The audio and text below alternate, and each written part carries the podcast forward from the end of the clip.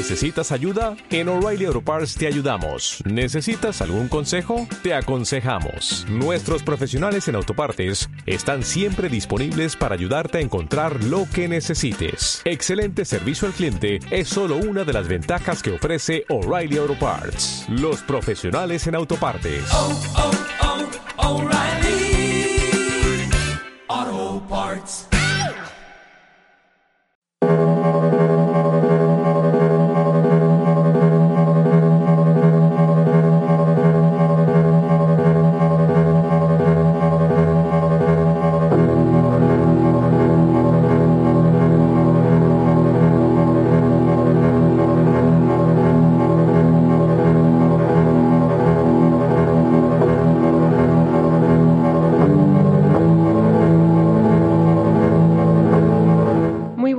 Todos, queridos amigos, ¿cómo estáis? Nosotros aquí estamos una semana más para contaros cositas interesantes sobre nuestros viajes, que como ya sabéis son viajes temáticos especializados en cine y series. Y en esta ocasión os presentamos una serie que está ahora emitiendo su quinta temporada y que ha sido muy alabada por la buena documentación y ambientación que tiene, además por supuesto de su gran protagonista. Hablo de Vikings, que se ha rodado íntegramente en Irlanda, a pesar de lo que muchos podamos pensar, combinando localizaciones exteriores con los estudios Ashford al sur de Dublín.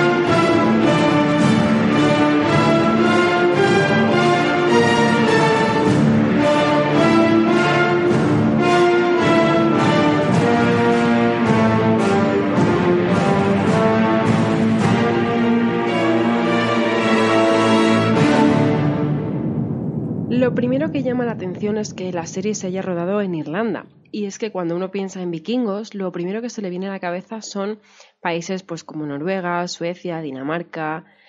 Pero es Irlanda y más concretamente Dublín, el condado de Wicklow, al sur de Dublín, donde han decidido rodar la serie. Y la verdad es que no me extraña nada, puesto que las localizaciones que han elegido son muchas de ellas rincones salvajes que perfectamente podrían ser de la época vikinga.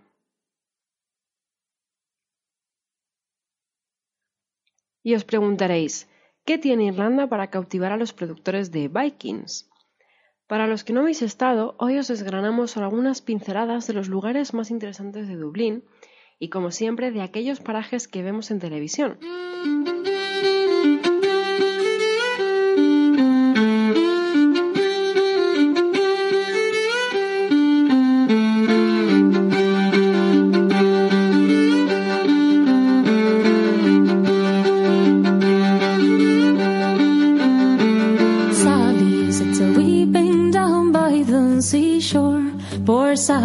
Sits a weeping down by the seashore. What ails you, my jewel? What ails you, my jewel? What ails you, my jewel? In sorrow to mourn. Well, once I had a true love, but now I have none. Well, once I had a true love, but now I have none. He's gone and he's left me, cruelly deceived me. He's gone and he's left me in sorrow to mourn. Last night in sweet slumber I dreamed I did see. Last night in sweet slumber I dreamed I did see. My own precious jewel came smiling by me. My own precious jewel came smiling by me.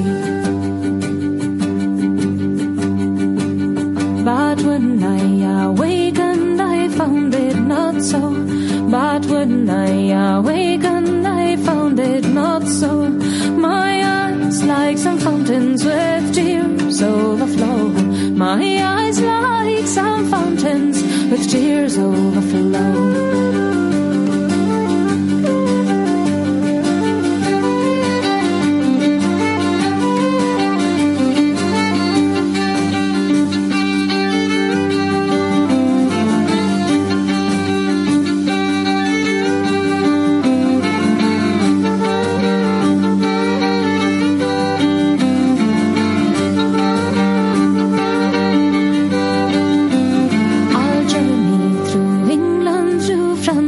Through Spain.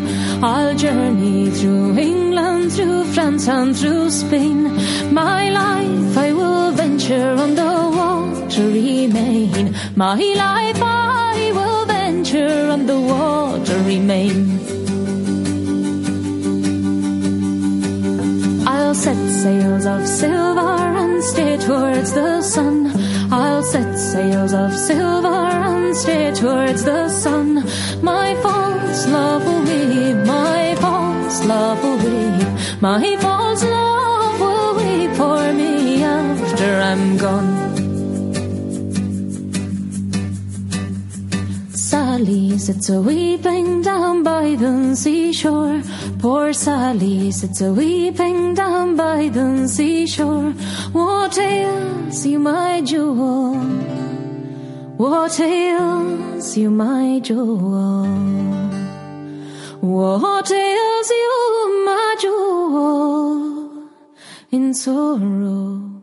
Irlanda tiene también muchos restos de la cultura vikinga y es que también llegaron a saquear estas tierras. Por eso es habitual caminar por las calles de Dublín y encontrar referencias de esta época.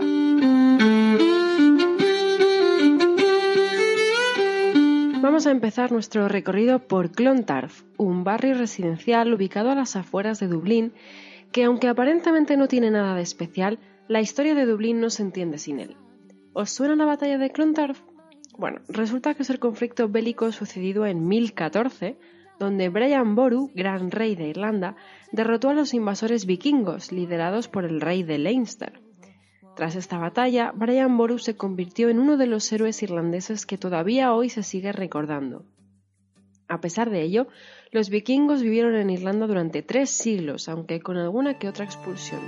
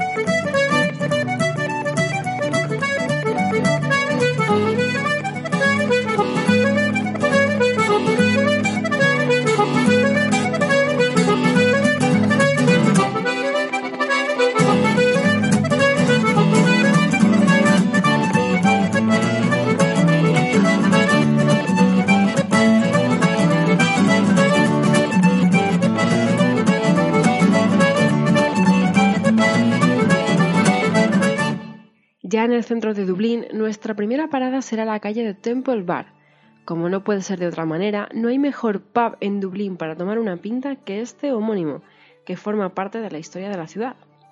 El origen de Temple Bar está en Sir William Temple, un maestro y filósofo irlandés que construyó sus casas y sus jardines en la esquina de Temple Lane con la calle llamada Temple Bar. Tras su muerte en 1627 y varios años después, su hijo John adquirió tierras adicionales que después le permitirían dar forma a lo que hoy conocemos como Temple Bar. 200 años después, en 1840, se inauguró el que hoy es el pub más famoso de Dublín, también llamado Temple Bar por la calle en la que se encuentra. Hoy en día seguimos disfrutando de este local donde a menudo tocan grupos de música irlandeses que hacen que los clientes disfruten mientras toman una buena pinta. Sin duda una parada imprescindible para sentirte como un Irish más. Y como de cervezas va la cosa en Dublín, nuestra siguiente recomendación es la fábrica de Guinness, la cerveza más representativa de Irlanda. Este es el segundo país en el que más cerveza por habitante se bebe del mundo, tan solo superado por la República Checa. La cultura cervecera en Irlanda es muy fuerte y en cualquier pub encontrarás fácil 5 o 6 tiradores diferentes de cerveza. Y no es difícil encontrar pubs con una veintena o una treintena de tiradores de cerveza diferentes. Ningún amante de la cerveza debería perderse la visita a esta fábrica, cuyo origen data de 1759 y que tiene nada menos que siete plantas donde podemos ver pues cómo es todo el proceso de la producción de cerveza y su evolución en el tiempo. Es curioso que el señor Arthur Guinness, artífice de la idea, firmó un contrato de arrendamiento de la cervecería por 9.000 años. 9.000 años nada más y nada menos. Teniendo en cuenta que han pasado unos 300, creo que no tendremos que preocuparnos porque la fábrica desaparezca pronto. Y bien, ¿qué podemos ver en esta fábrica? Bueno, pues desde el tipo de barriles, los molinos, los tostaderos, cómo se transportaba la cerveza hasta las campañas publicitarias de la marca Guinness y juegos donde poner a prueba nuestros conocimientos sobre el alcohol. La visita finaliza en la séptima planta, quizá la más cotizada, desde donde puedes contemplar una vista panorámica de Dublín mientras degustas una Guinness. El clímax de cualquier fan cervecero. Otra curiosidad relacionada con Guinness tiene que ver con su logo. El arpa es el símbolo de Irlanda, pero es también una marca registrada por Guinness. Esto conllevó que cuando el gobierno quiso utilizarla como símbolo nacional, lo tuvo que hacer invirtiendo el arpa para no entrar en conflicto con la marca que había registrado Guinness.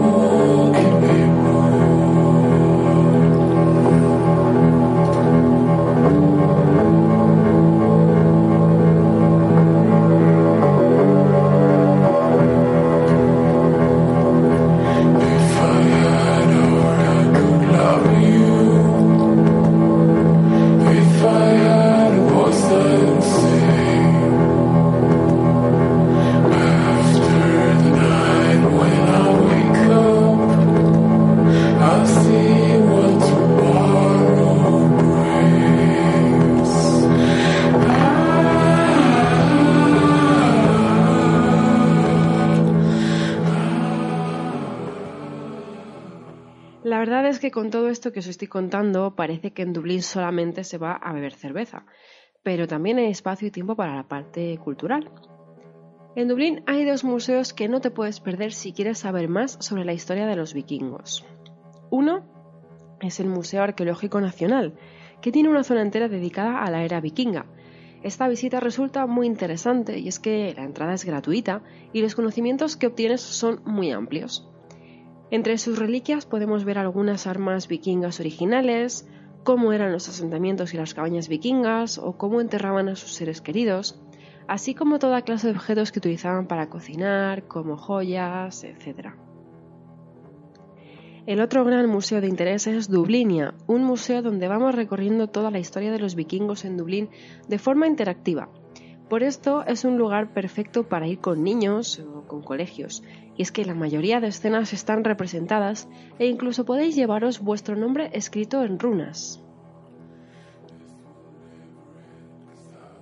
Termino ya esta sección de curiosidades sobre Dublín con una información sobre la procedencia del nombre de Dublín. Proviene de las palabras en gaélico Dab Lin, que significan pozo negro. El antiguo asentamiento que dio lugar al actual Dublín se encontraba al lado de un pozo negro y de ahí se tomó el nombre. Se cree que dicho pozo estaba situado al lado del actual castillo de Dublín.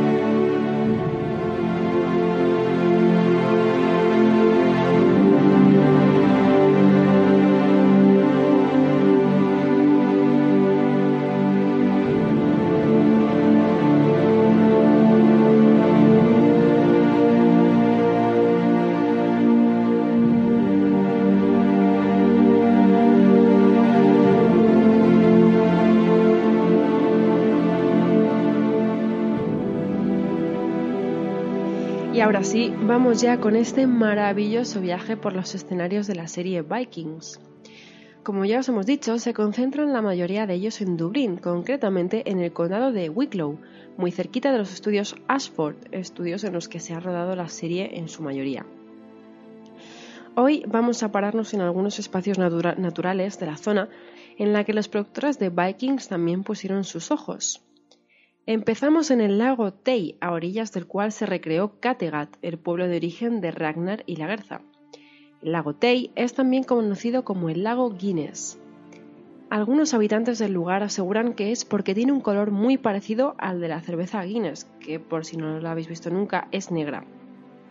Sin embargo, este nombre se debe a que el lugar es propiedad privada de la familia Guinness, y aunque hoy en día solo se puede ver desde un mirador, si preguntáis a los lugareños os relatarán una creencia popular acerca del lago. Cuenta la leyenda que el hecho de que el lago no sea más profundo se debe a que las mujeres de la Edad Media bebían de su agua durante el embarazo porque sus aguas son ricas en hierro. Y del lago Tey nos vamos a la cascada de Powerscourt, muy reconocible en la escena en la que la princesa Ashlock se baña en el río, justo cuando conoce a Ragnar. Con una altura de 121 metros, es la cascada más alta de Irlanda. La cascada está ubicada dentro de una de las propiedades privadas más importantes del país, Powerscourt House. Sin embargo, se puede visitar perfectamente en cualquier época del año. Igual que en muchas otras zonas de Irlanda, la cascada de Powerscourt es, según la leyenda, uno de los hogares de los Leprechauns. ¿Tendremos suerte y veremos a alguno? Ya os, ya os lo contaremos si es así.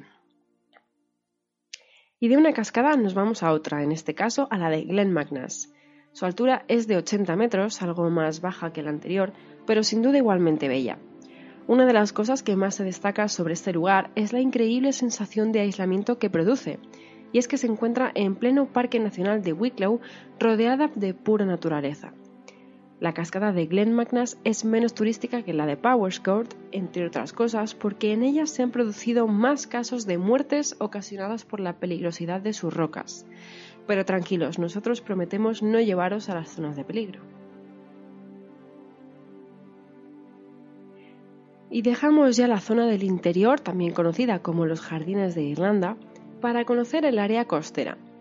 Mi primera impresión cuando visité los dos lugares de los que os voy a hablar a continuación fue de sorpresa, y es que no me esperaba ver unas playas tan espectaculares en Irlanda, menos teniendo en cuenta la cantidad de playas tan bonitas que tenemos aquí en España y a la que estamos acostumbrados. Esto te demuestra una vez más que los prejuicios muchas veces no se corresponden con la realidad. Nos detenemos ahora en la playa de Silver Strand, una playa privada situada frente a un parking de caravanas. Dicho así, lo cierto es que no suena muy alentador, pero cuando llegas y la ves, la sensación es de plenitud. Se trata de una playa más bien salvaje, parecida a una bahía, en la que predominan unas rocas enormes en medio de la arena que actúan a modo de cueva. La playa de Silver Strand es también un lugar donde se pueden ver con cierta frecuencia focas. Para que os hagáis una idea, la playa de Silver Strand fue descrita en un reportaje del Irish Times como una playa con arena de caramelo, aromática madreselva y unas intrigantes cuevas. Mejor descripción no podemos hacer. Lo que sí os confirmamos es que hay focas, y es que nosotros mismos, cuando hicimos la investigación de este viaje, pudimos ver un grupo de tres focas grandes y una foquita bebé justamente en esta playa. Sin duda un espectáculo digno de ver y que esperamos ver con todos los friki trippers que vengan a nuestro Viking Strip. De Silverstrand nos vamos a Britas Bay, considerada una de las mejores playas de la costa irlandesa. Es también una de las más transitadas en verano por los irlandeses, y eso es porque es una de las pocas playas de Irlanda que ostentan la bandera azul, algo a lo que en España estamos muy acostumbrados, pero que en este país no es tan común. Y la verdad no es para menos. La playa tiene 5 kilómetros de largo, una arena muy fina y blanca y un mar muy tranquilo. Lo más característico de esta playa, escenario de uno de los desembarcos de los vikingos, son sus dunas.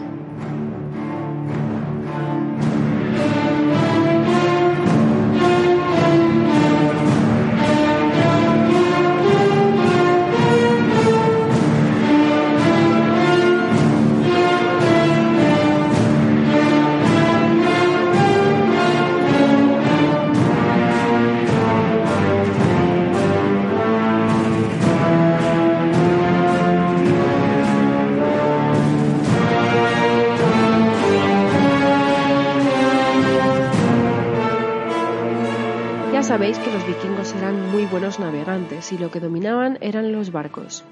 Por eso, en este viaje queremos experimentar también esa sensación disfrutando de un crucero vikingo por el río Shannon. Este río, que se extiende aproximadamente por unos 380 kilómetros, conecta toda la región de los lagos de Irlanda y toca 11 de sus condados. No está mal. Nosotros solamente vamos a recorrer una pequeña parte. Estaremos en torno a, a una hora y media de crucero hasta llegar a Clonmacnoise, un pequeño conjunto monástico fundado por Sanciarán en el siglo VI. Entre las ruinas se puede ver una catedral, siete iglesias entre los siglos X y XIII, dos torres, tres cruces célticas y la mayor colección de tumbas del paleocristianismo en Europa occidental. En cuanto al origen de Clonmacnoise, se dice que en Sanciarán tuvo una visión y se pasó años buscando el sitio perfecto para ubicar una abadía. Finalmente encontró el lugar y también encontró a Diarmait MacServale, quien le ayudó a construir el primer edificio que fue una iglesia de madera. En el año 565, Diarmait se convertiría en el primer gran rey de Irlanda cristiano y el último en seguir el ritual pagano a la hora de hacerse dueño del trono. Sanciarán murió un año después por fiebre amarilla, sin haber visto terminada la construcción completa sin saber que Clonmacnoise se convertiría en uno de los centros religiosos más importantes de toda Europa. Y después de visitar el conjunto monástico de Clonmacnoise, nos detendremos en Athlone, un pueblo situado en el centro de la isla. Quizá el edificio más importante de Athlone es su castillo del siglo XII, que fue asediado durante la batalla de Athlone, que enfrentó a católicos y protestantes. La importancia que tenía el castillo es que poseía uno de los pocos puentes para cruzar el río Shannon. Hoy en día tiene un museo que se puede visitar para conocer mejor la historia del pueblo. Y junto al castillo, el otro emblema de Athlone es Sean's Bar, el pub más antiguo de Europa, Y no es una concesión al azar o que a nosotros nos guste decir que es el pub más antiguo de Europa porque sí. El pub data del año 900 después de Cristo, según confirma la organización Guinness World Records. Aunque ha sido reformado, imaginad si no cómo estaría del, del año 900, aún conserva una muestra de las paredes y de las monedas que se encontraron, que datan del siglo IX. Así que sí, este es un pub típico y tradicional irlandés, sin ninguna duda.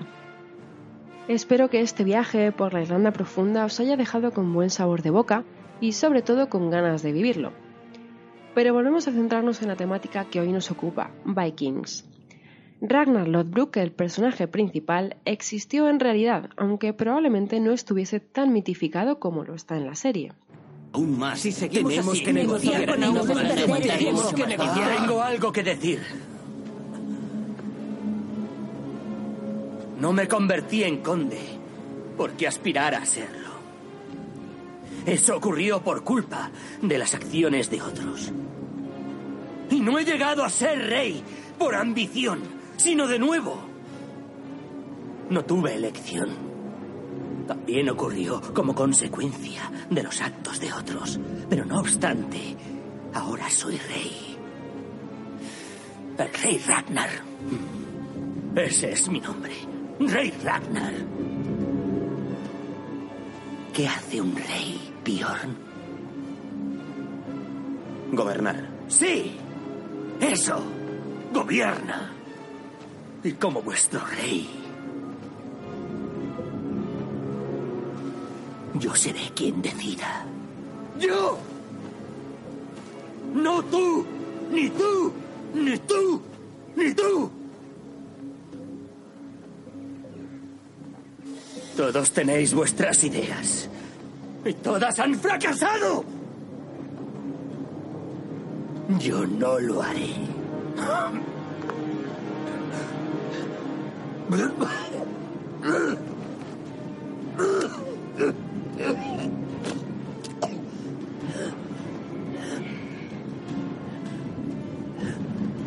Ahora no habrá más discusión. Nos reuniremos con los francos.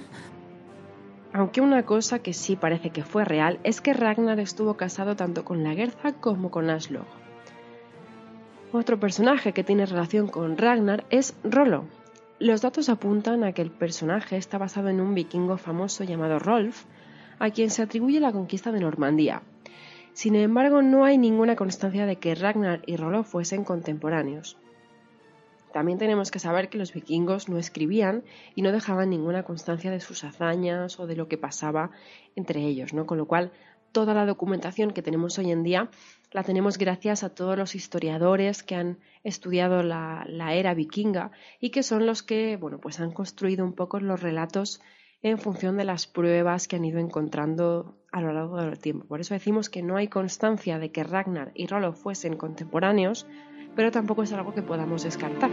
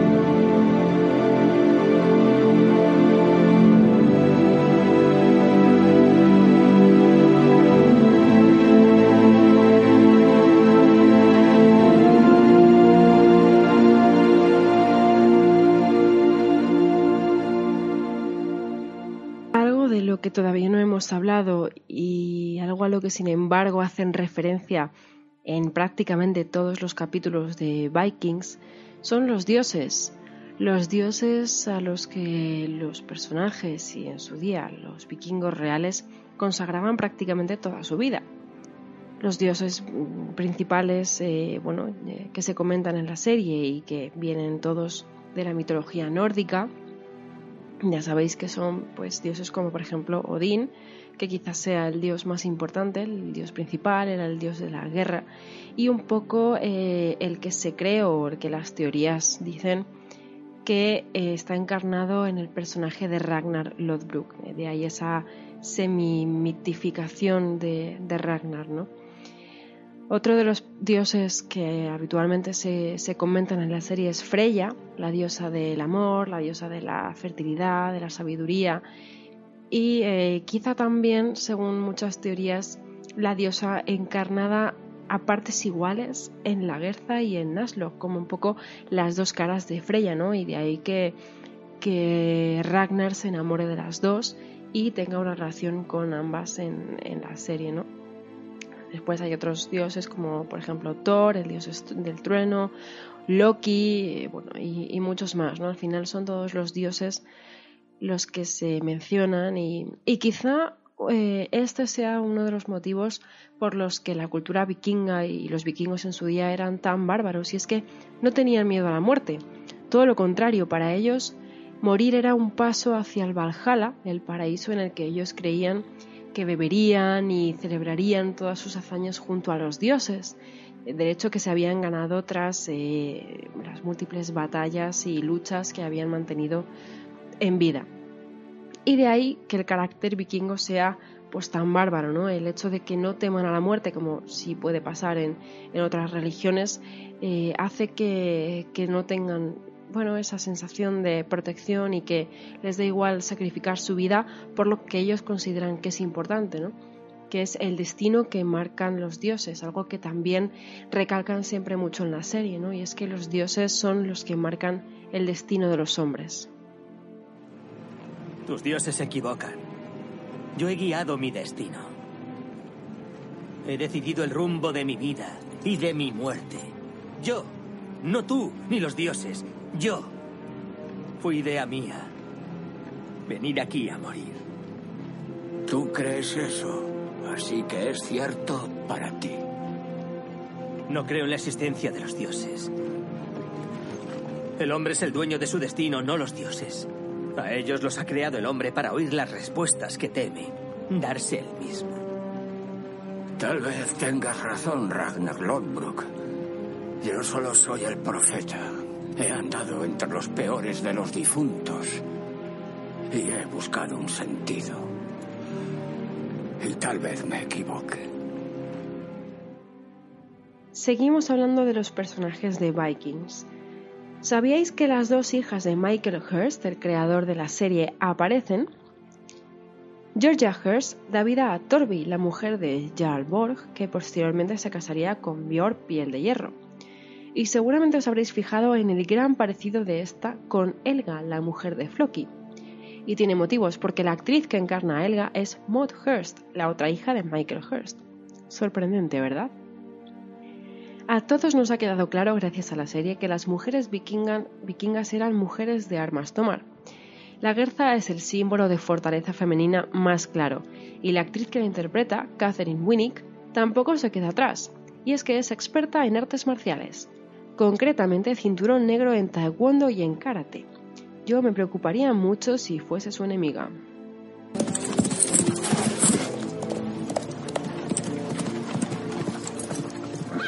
¿De verdad ibas a abandonarme? ¿Sin decir ni una palabra? Tú me insultas y me estás humillando. No tengo más opción que dejarte y divorciarme. No quiero que te vayas. Es el destino. Otro de los personajes que está basado en alguien real es Ivar sin huesos, el personaje más importante de esta quinta temporada. Los historiadores creen que Ivar padecía una enfermedad llamada osteogénesis imperfecta, Dado que un diagnóstico médico como este era bastante improbable en el siglo IX, se creía que el problema de Aibar se debía a que Ragnar se acostó con Naslog antes de los tres días que se suponía que debía esperar, y esto fue lo que hizo que su hijo naciese deforme. Sin embargo, todos hemos visto que en la serie, eh, a pesar de su deformidad, Aibar es sin duda el personaje con más carácter de esta última temporada y que promete muchos momentos muy buenos a lo largo de los capítulos. Tampoco sabemos si existió de verdad el rito del águila. Lo que está claro es que ese episodio fue uno de los más vistos de la historia y también uno de los más brutales. Si no sabéis en qué consiste, mejor os recomendamos ver la serie.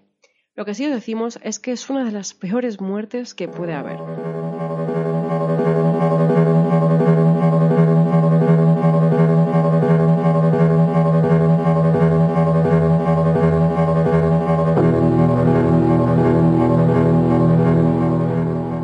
Definitiva, tanto la serie como este Vikingo Strip son una buena oportunidad para indagar sobre las costumbres y la cultura vikinga, además de que se ven sitios realmente espectaculares.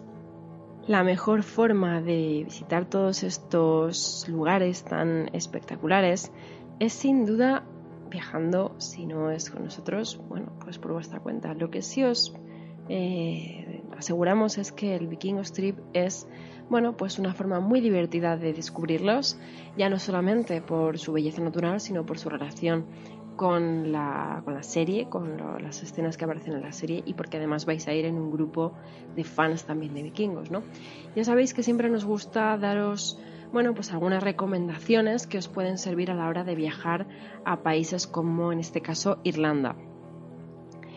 En Irlanda llueve mucho, eso es algo que ya hemos comentado en otros programas anteriores. Concretamente, más o menos llueve un poco más de seis meses al año.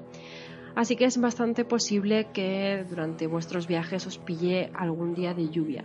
Es verdad que la lluvia de Irlanda suele ser una lluvia fina, no suele ser una lluvia muy fuerte, pero aún así es conveniente llevar siempre un chubasquero o un paraguas que eh, podamos utilizar en cualquier momento y que no nos impida continuar nuestra ruta. ¿no? Nosotros es algo que siempre recomendamos a todos nuestros clientes porque a menos que haya una tormenta muy fuerte no paramos nuestro itinerario.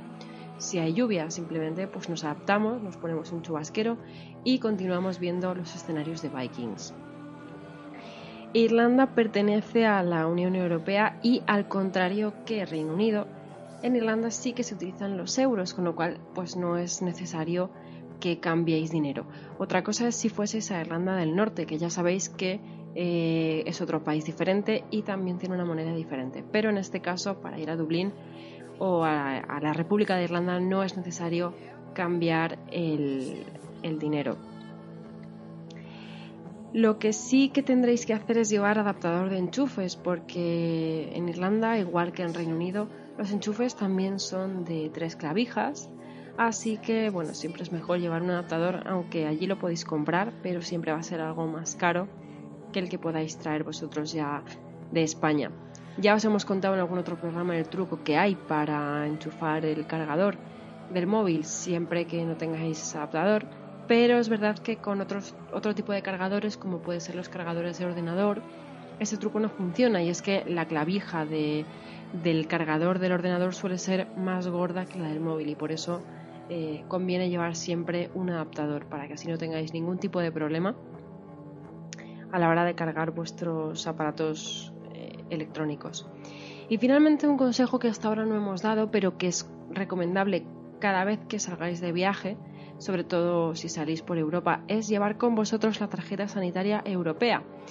Ya sabéis que eh, con esa tarjeta podéis acceder en cualquier momento a, la sanidad de cualquier país sin ningún tipo de problema.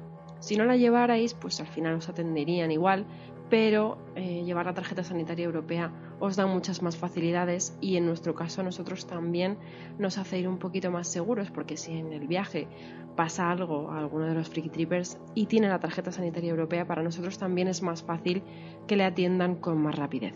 Irlanda es uno de los países que hay que visitar al menos una vez en la vida, así que ya sabéis, si sentís que esta es vuestra oportunidad, no la dejéis pasar. Os esperamos, como siempre, con los brazos abiertos. Que tengáis una muy feliz semana.